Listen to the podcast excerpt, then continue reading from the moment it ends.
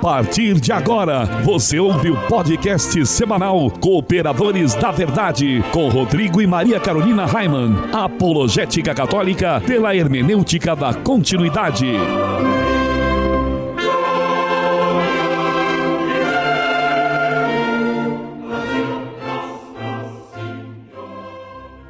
Olá, amigo ouvinte, paz e bem. Desde já agradecemos a sua audiência e pedimos a intercessão da Santíssima Virgem para que possamos conduzir o nosso podcast semanal segundo a vontade de nosso Senhor. Eu sou o professor Raiman e você está ligado nos Cooperadores da Verdade. Apresenta este programa comigo a minha esposa Maria Carolina Raiman. Tudo bem, Carol? Tudo ótimo, Raiman, graças a Deus. Salve Maria Imaculada. E quem está aqui também conosco é o Peter Martins, aquele que manja É. dos Paranauês, né? O Peter é meu afilhado e amigo de longa data. Ele é designer gráfico e músico. Toca órgão no coral litúrgico Cooperadores da Verdade, que é um projeto que resgata o canto gregoriano em latim nas missas. Ele, como já disse, é aquele que manja tudo, né? E colabora com esse apostolado desde a primeira temporada do nosso podcast. Sempre que a gente tá aí com um- algum problema, alguma dificuldade, a gente pede socorro, é pro Peter, né? Seja bem-vindo, Verdade. querido. Muito obrigado, padrinho Carol. É sempre um prazer colaborar com vocês e cooperar com a verdade. Querido, para nós é que é uma grande alegria ter você aqui conosco, Peter, amigo do Raiman de longa, longa data, porque vocês dois estão bem velhinhos já, né? Mentalmente mais velho do que fisicamente, Carol. Graças a Deus. Não, mas tô brincando. Mas muito é, é muito importante para nós ter você aqui, Peter. O, Peter. o Peter, ele sempre agrega muito às nossas reflexões ah, em todos os nossos projetos. Ele que nos salva, né, Raimon? Quando a gente tem alguma ideia, alguma coisa, a gente consulta o Peter. Ou quando tem alguma coisa que a gente precisa saber, pergunta pro Peter, então. e a gente sabe que tem muitos ouvintes que esperam ansiosos pelo podcast com a participação do. Peter. É, e nós queremos mandar um grande abraço a todos que nos acompanham no site, nas redes sociais e nas diversas rádios que nos retransmitem. Se você é amigo da verdade, que é Cristo, fique conosco, pois aqui se fala a verdade, custe o que custar, doa a quem doer. E se não Sim. for amigo da verdade, pode ir embora também, né? Vai embora, A gente não embora. quer ser teu amigo, não. não. Não, não, some daqui. né? É, o nosso apostolado é de apologética católica pela hermenêutica da continuidade, mas todos são bem-vindos, viu? Se você não é católico, continue aí conosco e quem sabe até o fim desse programa Deus te converte. É, Queremos te convidar agora para rezar junto conosco. São tantas coisas para agradecer, né, Peter? São tantas pessoas que nos pedem orações diariamente. Junte então as suas intenções, as nossas intenções e rezemos juntos. Estamos reunidos em nome do Pai, do Filho e do Espírito Santo. Amém. Amém. Pater noster qui es in cieli sanctificetur nomen tum. Adveniat regnum tum fiat voluntas tua sicut in cielo et in terra. Panem nostrum quotidianum da nobis hodie, et dimitis nobis debita nostra, sicut et nos dimittimus debitoribus nostris, et ne nos inducas in tentationem, sed libera nos a malo. Amen. Ave Maria, gratia plena Dominus tecum. Benedicta tui mulieribus et benedictus fructus ventris tui, Iesus. Sancta Maria Mater Dei, ora pro nobis peccatoribus, nunc et in hora mortis nostri. Amen. Gloria Patri et Filio et Spiritui Sancto. Sicut erat in principio et nunc et semper et in saecula saeculorum. Amen. Senhor, quem sois vós e quem sou eu? Vós, o Altíssimo Senhor do céu e da terra, e eu, um miserável vermezinho, vosso ínfimo servo. Grande e magnífico Deus, meu Senhor Jesus Cristo, iluminai o meu espírito e dissipai as trevas da minha alma. Dai-me uma fé íntegra, uma esperança firme e uma caridade perfeita. Concedei, meu Deus, que eu vos conheça muito, para poder agir sempre segundo os vossos ensinamentos e de acordo com a vossa santíssima vontade. Absolvei, Senhor, eu vos suplico, o meu espírito, e pela suave e ardente força do vosso amor, desafeiçoai-me de todas as coisas que debaixo do céu existem, a fim de que eu possa morrer por vosso amor, ó Deus, que por meu amor vos dignastes morrer. Amém. Amém. E continuamos reunidos em nome do Pai, do Filho e do Espírito Santo. Amém. Amém. E no quadro A Vida dos Santos, nós ainda continuamos estudando a vida dos papas que foram canonizados. Que bênção, né, Carol? Tem é. a gente saber que tem vários Muitos papas é. que são santos, né? É verdade. E olha, eu acho que vai mais esse ano inteiro ainda, né? De papas quem sabe? Não sei, não? não? sei. Eu acho que não vai o ano todo, não. Acho que já na metade do ano aí a gente já muda de mas, tema. Então, mas tá eu acho muito bacana, porque tem vários que a gente nunca nem ouviu falar, assim, né? E na história da igreja nós já tivemos 265 papas. O Papa Francisco é o nosso Papa de número 266. Só que nem metade deles foi considerado santo, viu? Aliás, alguns até muito pelo contrário. É mesmo. E no último programa nós falamos de São Leão IV. A vida dos santos. Carol, quem foi o Santo Papa escolhido para o programa de hoje? O santo de hoje é Santo Adriano III. Conta para o povo então, Carol, um pouquinho sobre a vida de Santo Adriano III. Santo Adriano nasceu em Roma e foi eleito em 17 de maio de 884. Confirmou tudo o que tinham feito os seus antecessores contra o imperador Fázio convidado por Carlos o Gordo para se mudar para a França, morreu durante a viagem em San Cesário sul Panaro, em Módena. Aliás, Carlo, Carlos o Gordo, que por coincidência, né, tem muito a ver com o tema do nosso programa de hoje. É verdade, é verdade. Se nós escolhêssemos a dedo, não seria tão não perfeito. Seria, não, não é. seria, né? Mas vamos, vamos aguardar aqui, né, o desenrolar da história. E ele foi enterrado, Santo Adriano morreu, então, na viagem, né, para França. Ele foi enterrado no mosteiro de Nonantola, onde a sua memória desde então foi mantida na veneração local. A sua morte ocorreu em setembro de 885. Então, né, um pouquinho mais de um ano como Papa, né? Ele ficou pouco tempo. É um pontificado tempo. bem curto, é. né? Será e que eu... morreu engasgado com a comida? Não.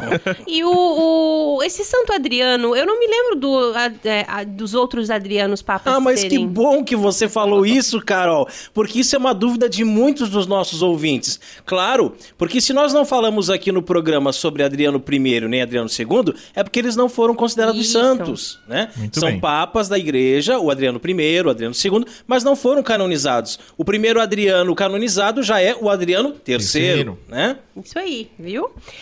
Cronistas gibelinos acreditam que o Papa Adriano III tenha sido apunhalado enquanto dormia, amando do Duque de Spoleto e do Conde de Ferrara. Viu? Não tinha nada a ver com a comida, né? É. Mas é interessante a gente também é, ressaltar aqui para os nossos amigos ouvintes que é, nem todo gordo é guloso. Tá? É verdade. É, nem todo gordo é guloso. Mas o gordo ele até ele é bem moderado, né, na, na, no comer e tudo mais, só bem controlado.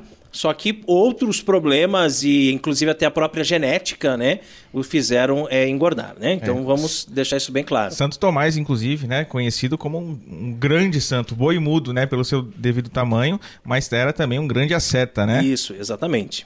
Eu acho que vocês estão dando muito spoiler da, da treta de hoje. Tá então, por favor, né? Mas, continuando a história de Santo Adriano III, por decreto do Papa Leão XIII, o clero de Roma e Módena celebram é, sua missa e o ofício em 7 de setembro. Santo Adriano III, rogai por, por nós. nós. Quer conhecer melhor esse apostolado? Acesse o nosso site cooperadoresdaverdade.com. É, lá você encontra todos os nossos podcasts desde a primeira temporada para ouvir gratuitamente.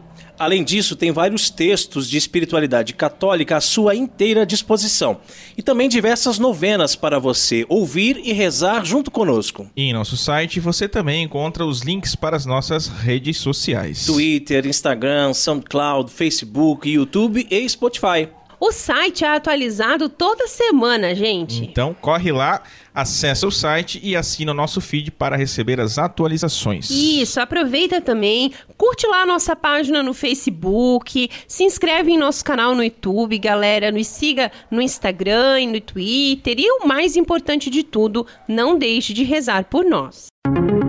Feller Contabilidade, do nosso amigo Diácono Vital. A Feller Contabilidade fica na rua Aldírio Garcia, número 479. Nesta você pode confiar. Atendimento de segunda a sexta-feira, das 8 ao meio-dia e das 13h30 às 17h30. Telefone 3346 2333 fellercontabilidade@matrix.com.br, em frente à Secretaria da Paróquia São Cristóvão de Itajaí, Santa Catarina. Feller Contabilidade, a sua empresa nas mãos certas.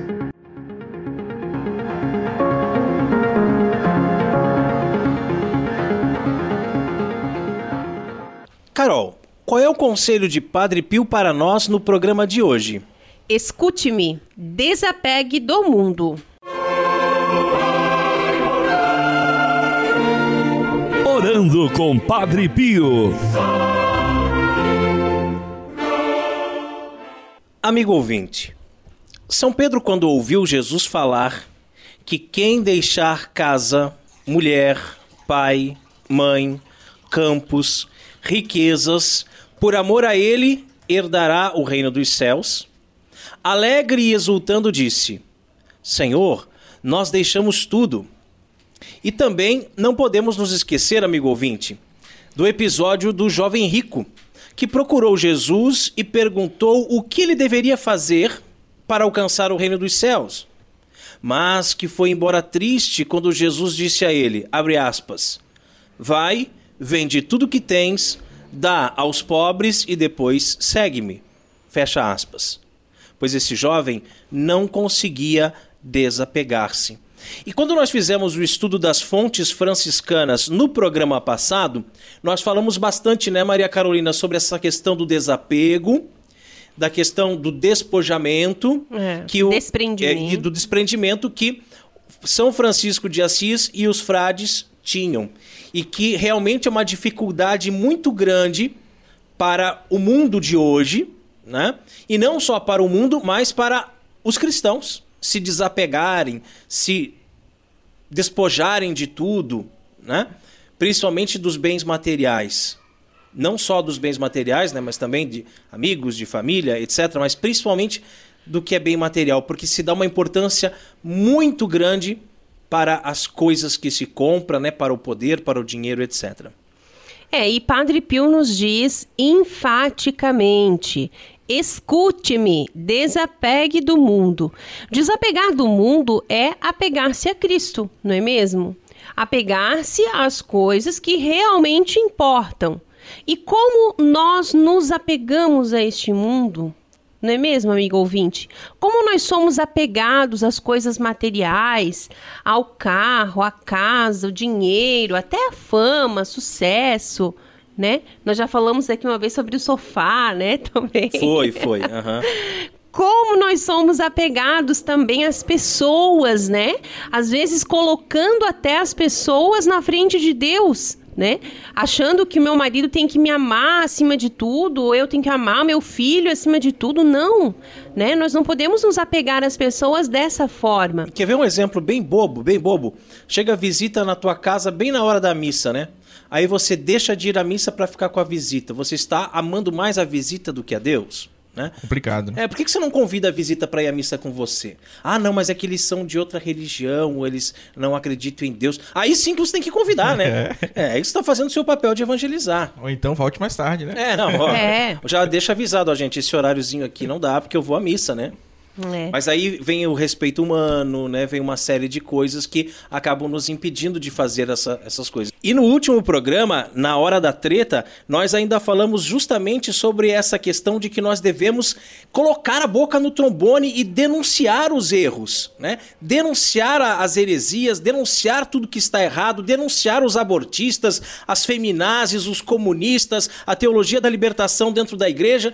E por que então que a gente se cala diante de um amigo que é de uma outra religião, você não fala de Jesus, você não convida ele para a missa, né? Você prefere ter esse respeito humano gigantesco ao invés de fazer aquilo que Jesus mandou nós fazer, que é pregar sobre os telhados, né?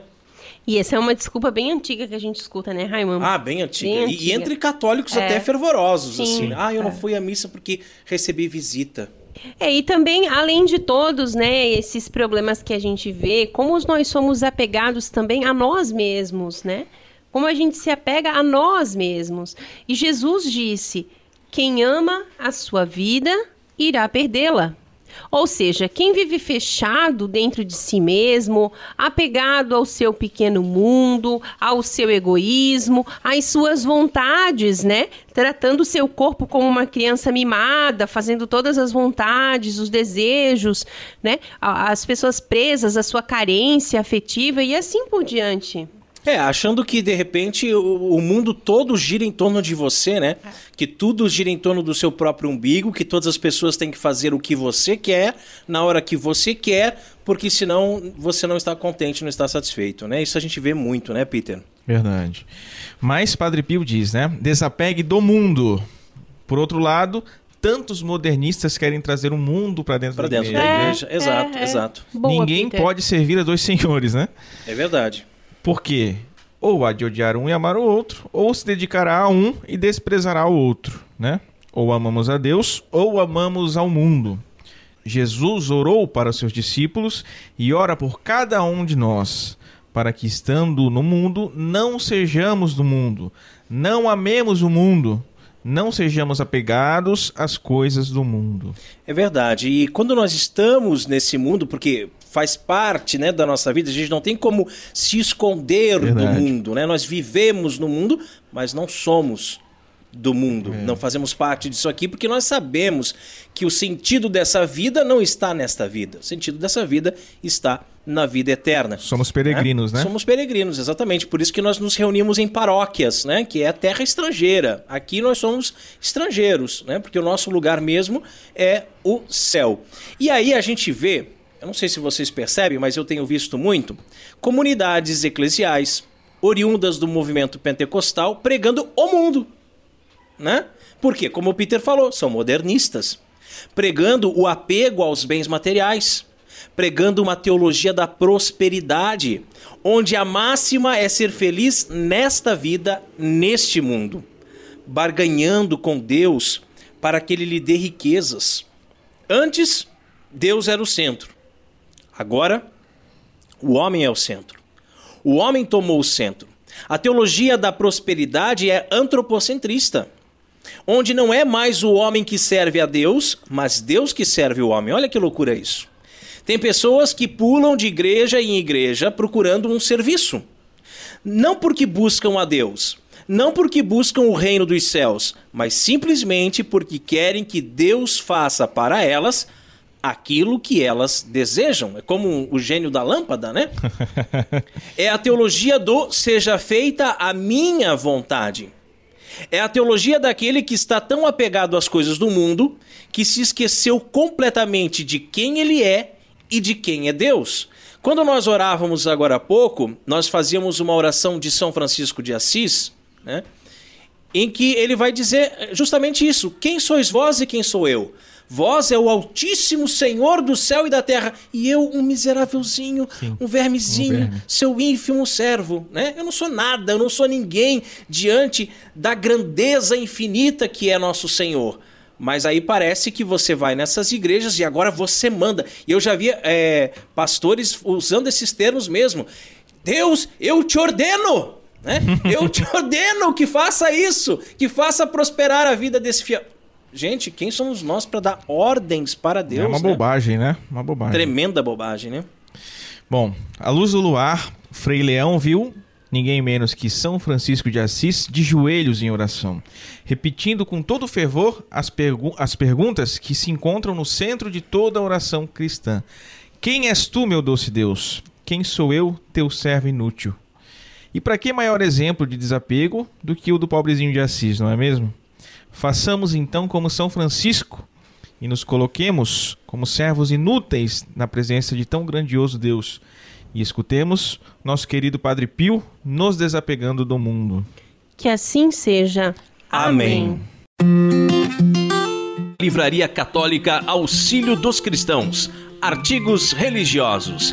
A Livraria Auxílio dos Cristãos fica na Praça Governador Irineu Bornhausen, centro de Itajaí, no estacionamento da Igreja Matriz do Santíssimo Sacramento.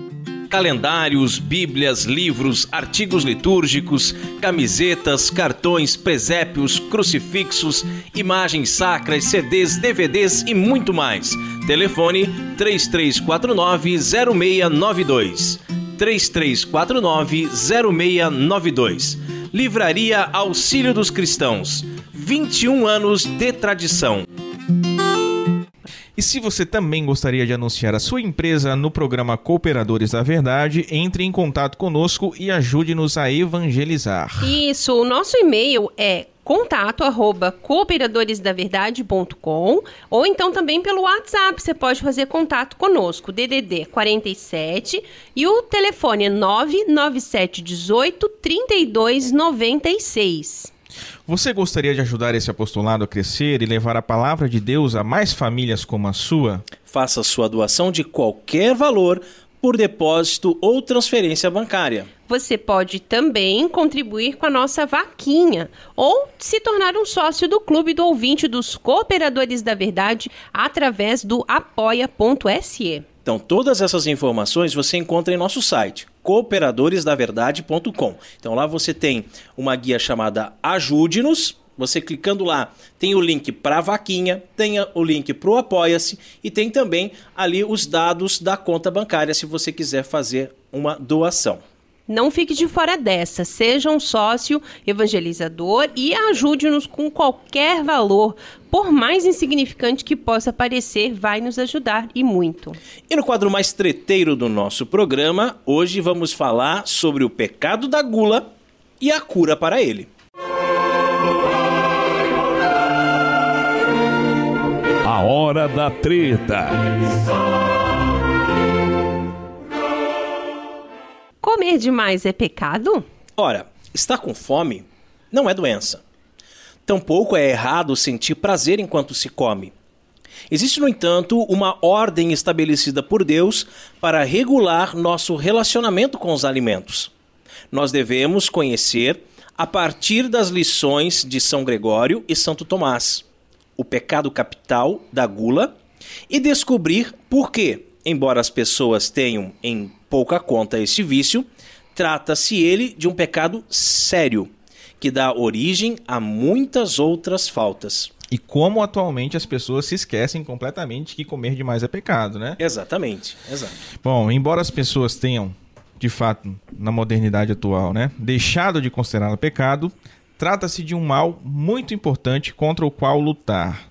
Não sem razão, o doutor Angélico grande Santo Tomás de Aquino, dedica uma questão inteira da Suma Teológica para explicar em que ela consiste, quais as suas espécies e qual é, por assim dizer, a sua prole, porque, claro, o pecado, um pecado vai gerar outros inúmeros pecados, né? É, e importa dizer em primeiro lugar que, de fato, sim, a gula é um pecado, ouviu? Então, não é que sentir fome seja uma doença, né? Como o Raiman falou, o Raiman acabou de citar. Nem que sentir prazer com a comida seja errado.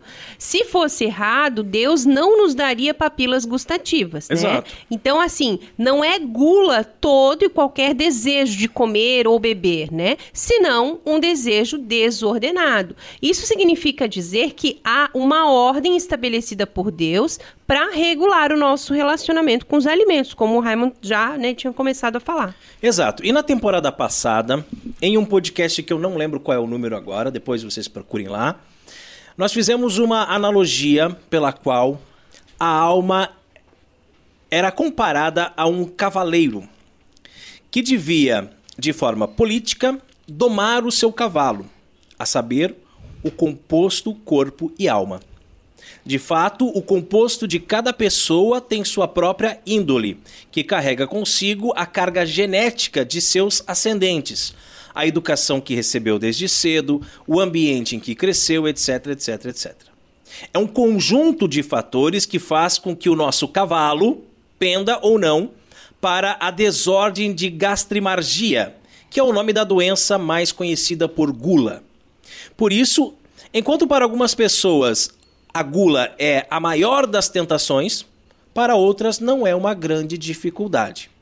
A questão é que, como foi dito, não é simplesmente no corpo que se alojam as desordens espirituais, é. mas no composto corpo e alma, que compõe a natureza humana, né? Principalmente no chamado apetite sensível.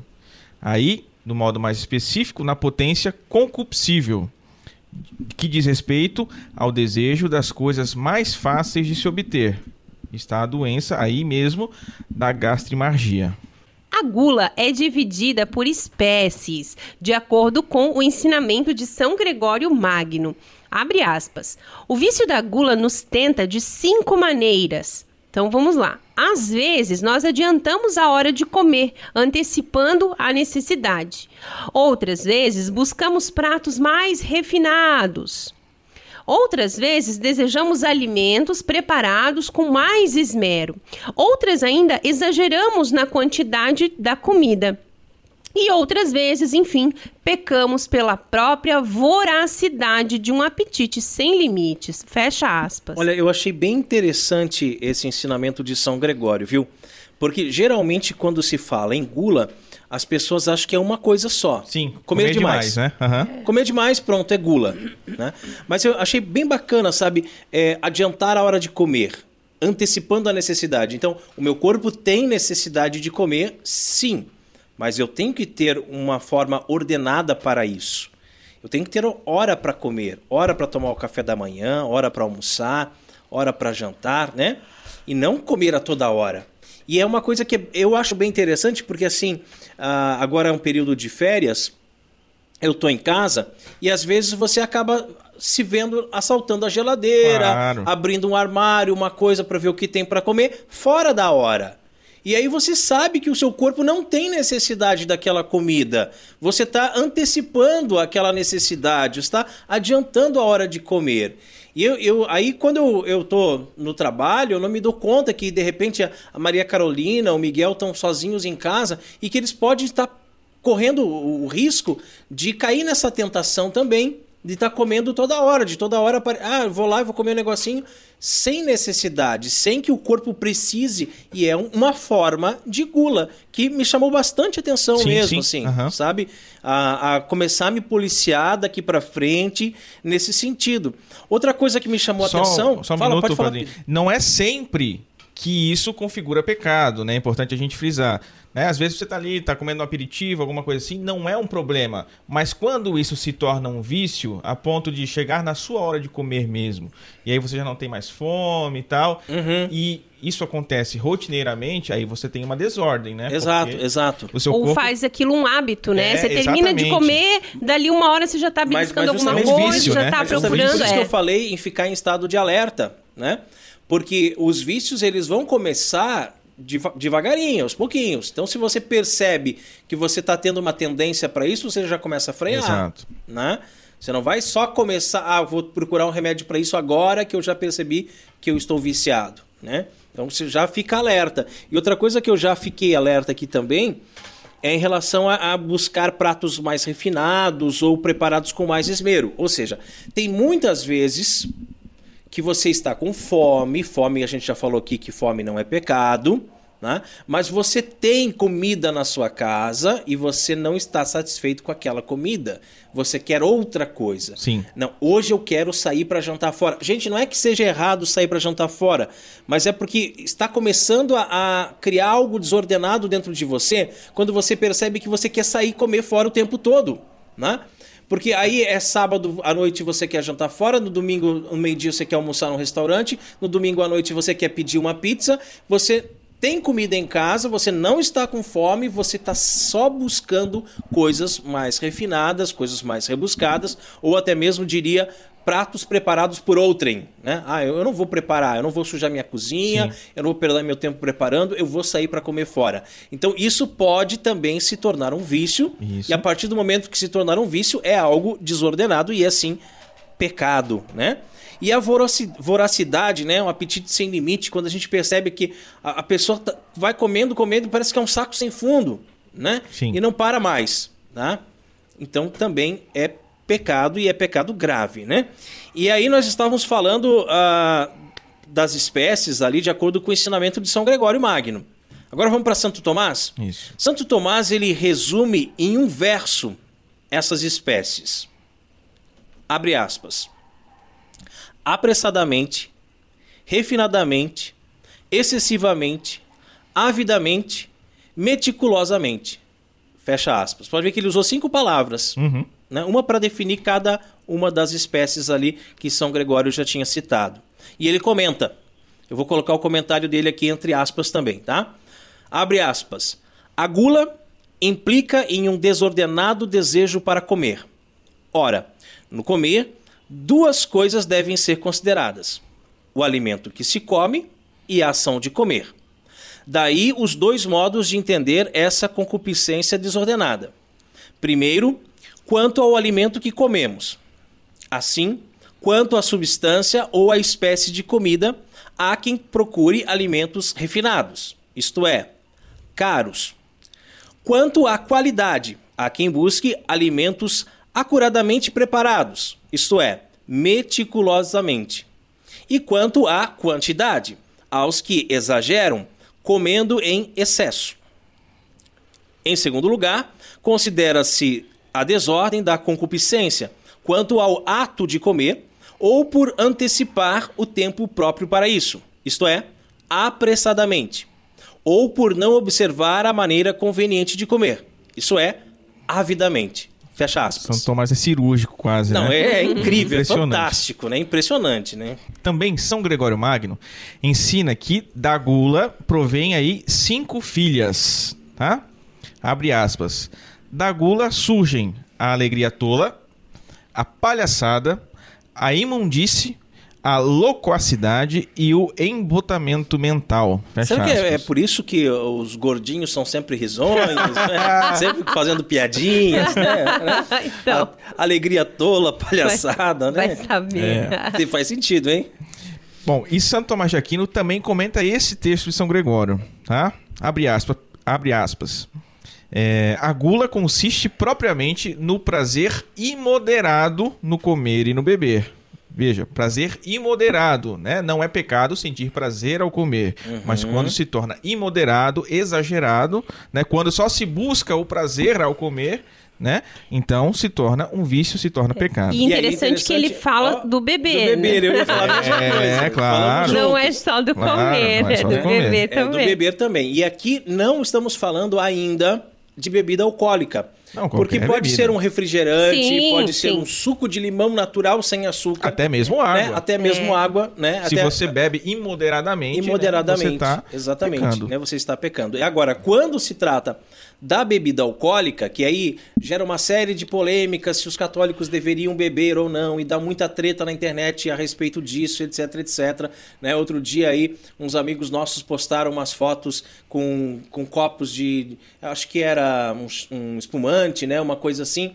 E aí, por eles serem católicos, o pessoal caiu de pau em cima deles e tal.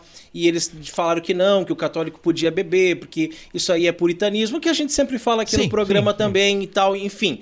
Não queremos entrar nesse, nesse aspecto, né? Nós sabemos que beber bebida alcoólica não é pecado, ponto. Mas você beber de forma imoderada Sim. É um pecado pelo simples fato de que você perdeu a moderação, meu amigo Exatamente. né? Você já partiu para um ato desordenado. Se você vai ficar bêbado e isso aí vai gerar outras consequências, não estamos falando disso. O fato de que você está bebendo demais, você está passando da conta, já é um ato imoderado, já é pecado. Isso vale tanto para água quanto para cerveja, tanto para refrigerante quanto para vinho uísque, e né, etc, né? etc. Bom, então Santo Tomás dizia que a gula consiste propriamente no prazer imoderado, né, em comer ou beber, tá? E aí hão de ser, hão de ser consideradas filhas dela os vícios resultantes justamente deste prazer descontrolado, tá? Os vícios podem ser entendidos na parte da alma e também do corpo. tá? Da alma, de quatro maneiras. Em primeiro lugar, quanto à razão, cuja acuidade se embota com os excessos da comida e bebida também, né? Nesse sentido, considera-se como filha da gula o embotamento intelectual, causada pelos vapores dos alimentos que perturbam a mente. A abstinência, ao contrário, facilita a aquisição de sabedoria, conforme a Escritura. Deliberei em meu coração arrancar do vinho minha carne para voltar o espírito à sabedoria. Então, Santo Tomás está falando aqui que o próprio ato de cometer o pecado da gula, de comer demais, vai embotar sua mente, né? Vai te fazer pensar pior, né? Vai te Exato. prejudicar uhum. intelectualmente mesmo. Né? E que o contrário disso, o, o, jejum, a abstinência, essas mortificações que a gente faz, fazem com que até a nossa inteligência seja mais desenvolvida. Né? Exatamente. Né? Quando você faz um jejum mais prolongado, eu não sei se o amigo ouvinte já já teve essa experiência assim de ficar muitas horas, sabe? 40 horas, 50 horas sem comer absolutamente nada. Você percebe que você fica muito ligado nas coisas. Parece que a sua mente está trabalhando melhor, Sim. né? Isso, isso é um fato assim comprovado cientificamente. Agora, o segundo lugar vamos deixar para Maria Carolina. O segundo lugar, Carol. Lá, é, Carol. Santo Tomás continua, né, então nos explicando quanto ao apetite que se desregula, né, de muitos modos pelos excessos no comer comer e no beber, porque a razão fica adormecida e travada. E nesse sentido, fala-se de alegria tola, pois todas as outras paixões desordenadas conduzem, segundo Aristóteles, à alegria e à tristeza. E a isso se refere a Escritura ao dizer: o vinho faz crer que tudo é segurança e alegria. É, e em terceiro lugar, quanto ao destempero verbal. E aí entra a loquacidade, pois, como diz São Gregório, se os escravos da gula não fossem tão loquazes, o rico do evangelho, que comia todos os dias esplendidamente, não teria que sofrer duramente na língua. Olha só. Em quarto lugar, quanto ao ato desordenado que dá lugar à palhaçada, isto é, a uma jocosidade proveniente de uma fraqueza mental que não domina nem as palavras, nem os gestos exteriores. Por isso, a propósito da carta aos Efésios, nada de palavras grosseiras, estúpidas ou obscenas, e a explicação acrescenta: trata-se da palhaçada, ou seja, de uma jocosidade que provoca risadas. Vale notar, diz Santo Tomás, que esses dois vícios, a loquacidade e a palhaçada, podem referir-se às palavras com as quais podemos pecar ou porque são supérfluas, é o caso da primeira, ou porque são desonrosas, é o caso da segunda. É, e da parte do corpo, afirma-se a imundície, tanto no sentido de emissão desordenada de qualquer coisa supérflua, como no sentido particular de emissão do sêmen. Por isso, temos a palavra da carta aos Efésios, a devassidão, a impureza. Assim comentada, trata-se da incontinência ligada de alguma maneira ao desejo carnal. E os santos padres veem com muita clareza o parentesco, olha só, entre a gula e a luxúria, que dizem respeito a dois centros da vitalidade humana. Um, a alimentação, que sustenta a vida individual Outro, o sexo, que garante a preservação da espécie. Ambas as realidades estão enraizadas na potência concupiscível do apetite sensível. Isso mesmo. Que nós já falamos aqui. A terapia da gula visa purificar o relacionamento das pessoas com os alimentos, evitando a postura daqueles cujo Deus é o ventre, na expressão do apóstolo. Porque, no fundo, o pecado por trás da gula, como por trás de toda doença espiritual, é a idolatria. Eva comeu do fruto proibido, seduzida pela mentira satânica. Sereis como deuses. Olha só. Então, para manter a boa forma física, as pessoas estão sempre à procura de novas soluções, não é mesmo? Nos últimos anos, além de inventar dietas, é, e experimentar diferentes tipos de comida, muitas dessas pessoas têm recorrido mesmo a cirurgias de redução do estômago. Essas operações, que em si não são imorais, no entanto, não podem solucionar o problema da gula, é porque verdade. é um problema de ordem espiritual. Exato. Né?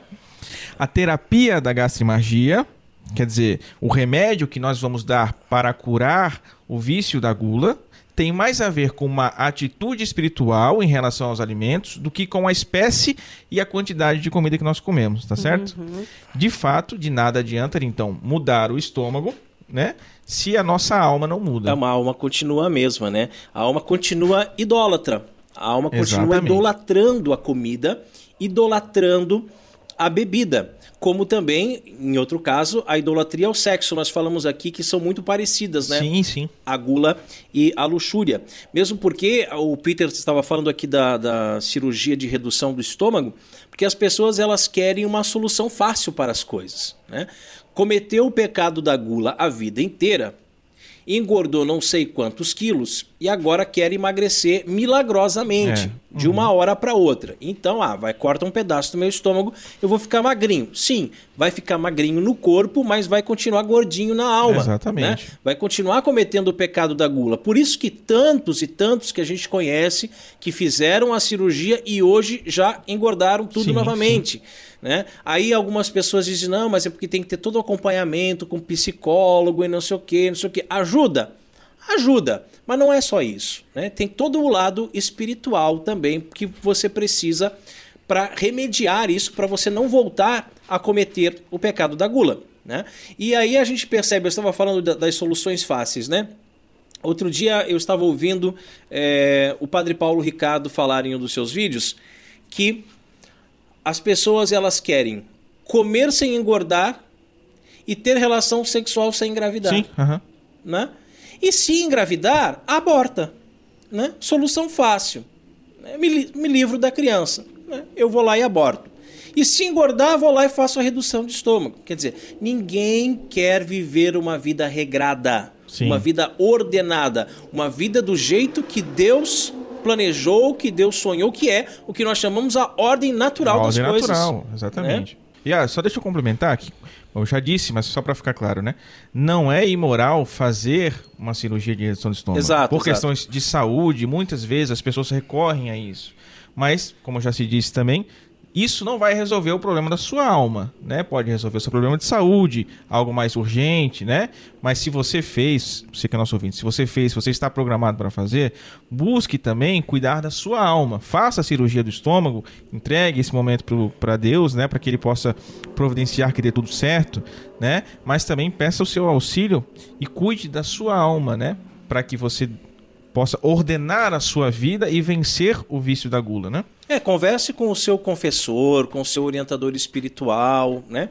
Porque como o Peter falou, quando é um caso de saúde, um caso de mais urgência, né? Tudo bem. Mas tem alguns casos que é, é pura vaidade ah, não, também, aí, aí... né?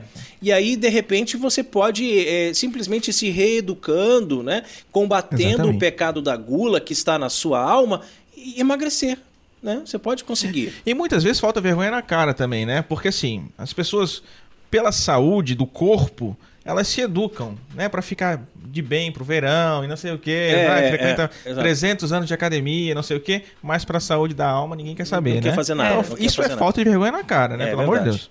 É verdade. E Santo Tomás de Aquino, ao responder se a abstinência é uma virtude, ele esclarece então que a moderação no comer na quantidade como na qualidade, cabe à medicina, no caso da saúde física, mas vista nas suas disposições interiores em relação ao bem racional, ela pertence à abstinência.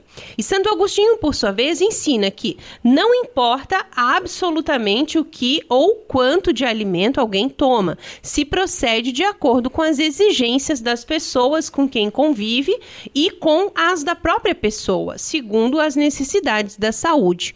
O que importa é a facilidade e a serenidade com que sabe o homem privar-se da comida quando for necessário ou conveniente. É, cada pessoa ela é diferente, ela tem um organismo diferente, ela tem um tamanho de estômago diferente. Ah. Cada pessoa sabe o quanto de calorias ela precisa absorver para a sua própria sobrevivência, digamos assim, né? E é, depende também muito das profissões. Existem profissões que a pessoa precisa comer bem, se alimentar bem para poder dar conta do recado, né? A gente às vezes brinca, ó, oh, comeu como um pedreiro, né? Porque o pedreiro coloca lá feijão, arroz, macarrão, farofa, né? Tudo, é. tudo no, no, prato ali, bate aquele pratão, mas também veja o trabalho que ele vai sim, exercer depois, sim, né? Sim. E é uma coisa que a gente costuma sempre falar aqui para o João Miguel, nosso filho.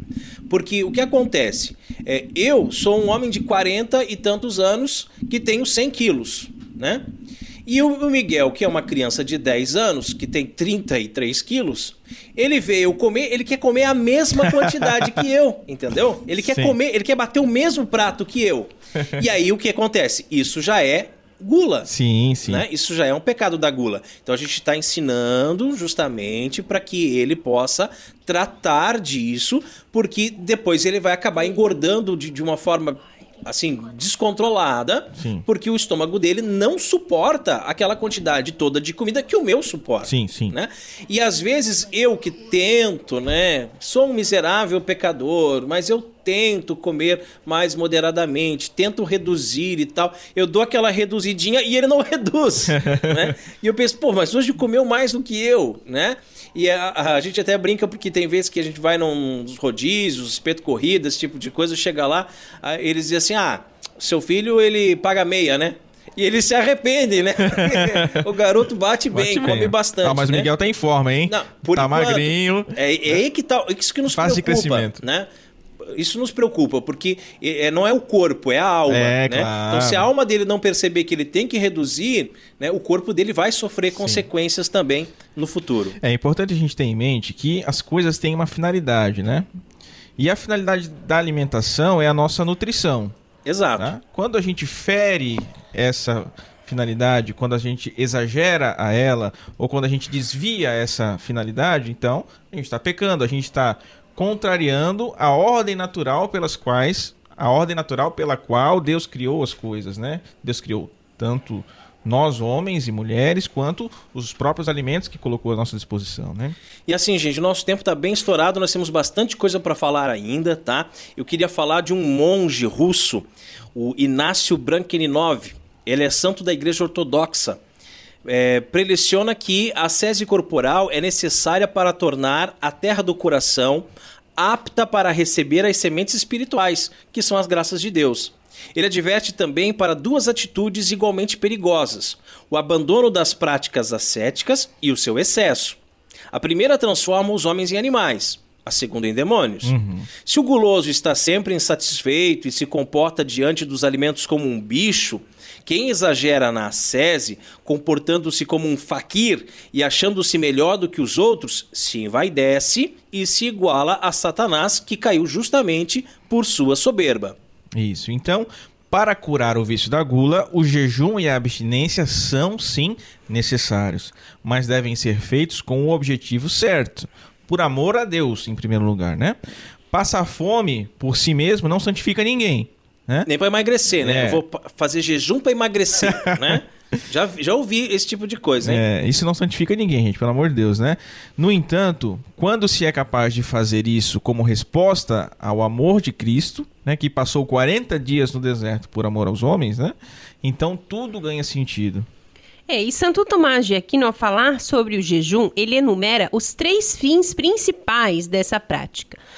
Abre aspas tem-se um ato por virtuoso quando ele se ordena pela razão a um bem honesto. Ora, isso acontece com o jejum, porque é praticado por três fins principais. Primeiro, para conter as concupiscências da carne, por isso diz o apóstolo, nos jejuns, na castidade. E visto que pelo jejum se conserva a castidade. E Jerônimo diz que sem Ceres e Baco, Vênus esfria, isso é, na abstinência de comida e bebida, a luxúria arrefece. Fecha aspas. Muito bem dito, Carol. E a concupiscência é o apetite sensível ligado ao sustento do corpo.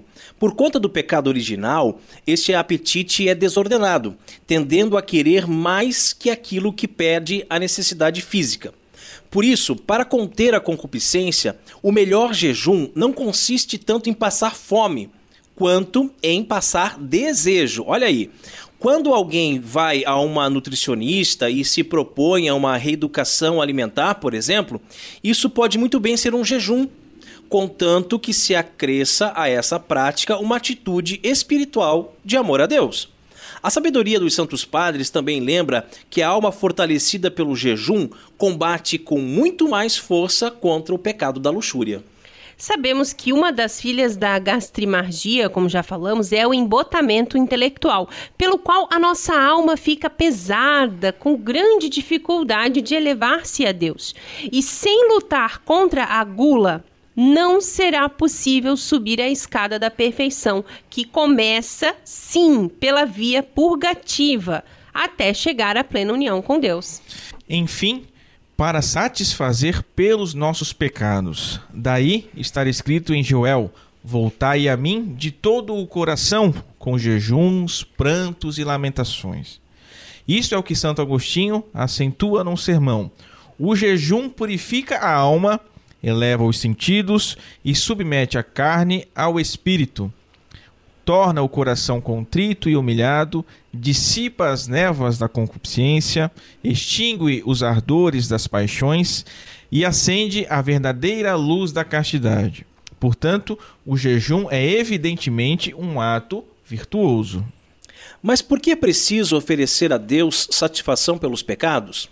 Porque pelo pecado instaura-se uma desordem no interior do homem.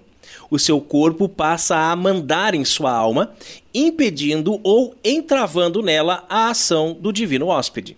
De fato, o Espírito Santo quer agir na alma e torná-la forte para domar o seu composto corpo e alma, o que São Paulo chama de carne. E assim como um cavaleiro é capaz de domar o seu cavalo. Jejuar é muito mais do que algumas práticas externas, uma atitude espiritual. Mais que abster-se de certos alimentos e comer com moderação, importa fazer tudo em contínua ação de graças a Deus, como exorta o apóstolo.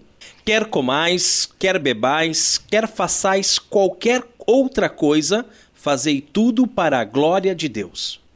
Na religião cristã, há uma profunda ligação entre o alimento e a oração. Não sem razão. O principal sacramento da igreja é também é um alimento espiritual, a Eucaristia. Então, para finalizar, a virtude que regula a nossa concupiscência é a temperança. E para adquirir essa virtude da temperança, então, é que se exige o jejum que a gente está falando aqui, né? Essa temperança que vai regular tanto a, a, a, os apetites da, da, da né, que, que gera a gula, quanto também os nossos apetites sexuais, né? Então, gente, né, vamos tomar consciência, vamos praticar o jejum para que nós possamos, com a graça de Deus, nos tornar temperantes né, e, e, e virtuosos. O crédito desse texto que serviu de base para nossa reflexão mais uma vez, é do site padrepauloricardo.org. E chegamos à hora mais refrescante aqui do programa Cooperadores da Verdade.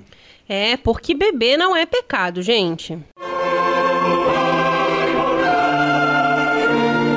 Catolicismo e cerveja. E a cerveja de hoje é uma Grota Beer Aparados da Serra. Eu quero fazer um comentário sobre o nome dessa cerveja que eu achei bem interessante, porque a cerveja ela é produzida em Aparados da Serra e ela é uma APA. Olha só. Né? É uma bom. American Pale Ale. Por isso o APA tá em maiúsculo aqui. Aparado. Aparados da Serra. Boa, né? Produzida e engarrafada por Cervejaria Aparados da Serra de Praia Grande, em Santa Catarina.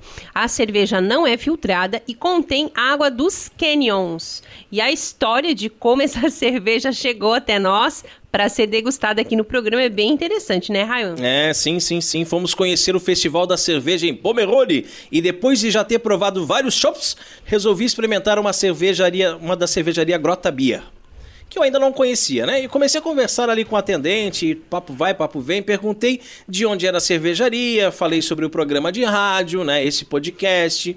Na hora ele já se prontificou a doar três garrafas de cerveja para serem degustadas no programa. Sensacional, hein? E uma coisa que eu acho interessante é que há um ditado entre os nativos da região de Aparados da Serra que se referia como grota às imensas gargantas escavadas pela força das águas, os canyons, né?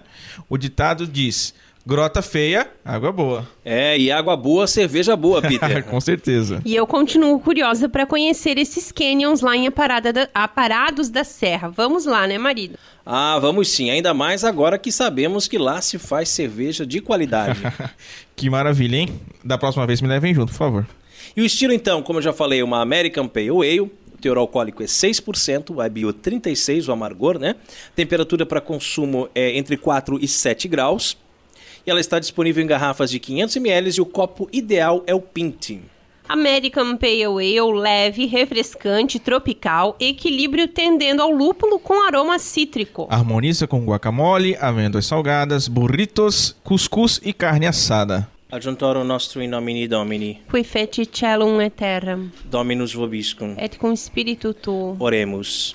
Benedicti Domini creatura instant servetiam, quam ex adipti frumenti producere natus est. Ut sit remedium salutari humanum generi, et presta per invocatione nominis sui sancti, ut quinque ex ad bebidit in sanitatem corpus et anima tutelam percipiante. Per Christum Dominum nostrum. Amen. Amen. Olha, muito Gente, bonita a cheiro de cor dessa cerveja, né? Bem, Cheirosa. bem clarinha, né? É um amarelo bem forte, assim, É, acentuado, bem- né? bem mas, dourado, mas não né? é turva, é bem É, dourado. não, mas ela é um pouquinho turva assim. Pode ver que o, o dedo é, a gente é, isso, não isso. enxerga as digitais, né? Enxerga o dedo, mas não enxerga a digital. Mas tem uma espuma bem persistente, uma, É, eu acho que é o seu copo. uma tá- espuma. É o meu. Eu tô com o pint, né?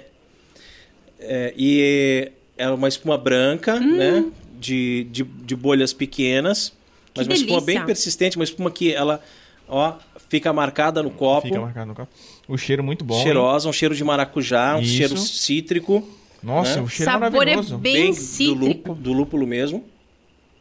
Bem cítrico o sabor dela. Hum, Caramba, sensacional. muito boa, hein? muito boa. bom. Ela tem até uma, um pouco de acidez, acidez na, no retrogosto, Uhum. tá? E é, é um pouco ácido e seco no final, né? Eu ia falar picante, mas é, É, ácido é essa ácido, palavra. uhum. Muito bom. Mas Delícia. muito Mas saborosa. que engraçado, ma- parece realmente que ela tem um aroma de maracujá, né? Uhum. Alguma coisa especial. E não, né? É só, é, é só o cheiro, né? Aí no, no gosto não aparece o maracujá, então, né? eu sinto o cítrico, assim, do maracujá, parece é, que me eu vem, concordo assim. com o Peter. Parece que lembra, mas eu acho que por ser cítrico. Talvez. Muito bom, muito bom. E não vai, não vai nenhum ingrediente especial, né? É a, É só o lúpulo é a mesmo, APA né? normal, né? Então, um brinde! Ein Prosit, der Gemütlichkeit. É. Catolicismo e Cerveja conta com o apoio da Beer House Cervejas Especiais. Empório especializado em cervejas nacionais e importadas, com agradável espaço para degustação e inúmeras opções para presentes. Produtos para harmonização, copos, taças, kits e cestas e, é claro, muita cerveja. Aberto ao público de segunda a sexta, das 15 às 23 horas e aos sábados, das 10 às 22 horas. A nossa missão é trazer o universo cervejeiro cada vez mais próximo dos apreciadores dessa bebida inigualável. A Beer House está situada à Avenida Coronel Marcos Conder, número 950, Sala Térrea, Centro, Itajaí, Santa Catarina. beerhousemkt@gmail.com. Fone 3045 5821. Beer House, a primeira casa cervejeira de Itajaí. Rezemos a Virgem que nos proteja, nos guie e cuide do nosso apostolado. Salve Regina, Mater misericordiae, vita dulcedo spes nostra salve. A te clamamos, exulis filieve, a te suspiramos gementes et flentes in ac lacrimarum vale. E ergo advocata nostra, illos tuos misericordiis oculos ad nos converte, et Iesum benedictum fructum ventris tui, nobis spos hoc exilium ostendem. O clemens, o pia, o dulce Virgo Maria. Ora pro nobis sancta Dei genitrix, O dignificiamus promissionibus Christi. Amém. Subtum presidium Confundimus Sancta Dei genitrix, nossas deprecationes ne despicias in necessitatibus nostris, sede periculis conclibera nos semper, Virgo gloriosa et benedicta. Amém. E chegamos ao fim de mais um programa Cooperadores da Verdade. Venha você também ser um cooperador. Colabore com esse apostolado, fazendo a sua doação para que possamos adquirir equipamentos melhores e para manter este programa no ar. Contamos com a sua generosidade e também com a sua oração. Muito obrigado a você que nos acompanhou nesse podcast. Ajude a divulgar compartilhando nas redes sociais.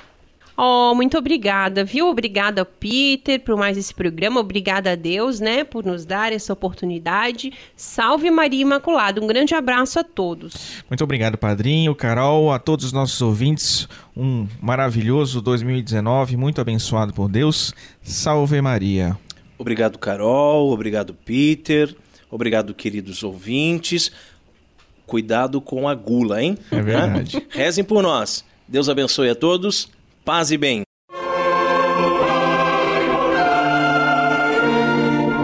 Você ouviu Cooperadores da Verdade com Rodrigo e Maria Carolina Raimann, apologética católica pela hermenêutica da continuidade.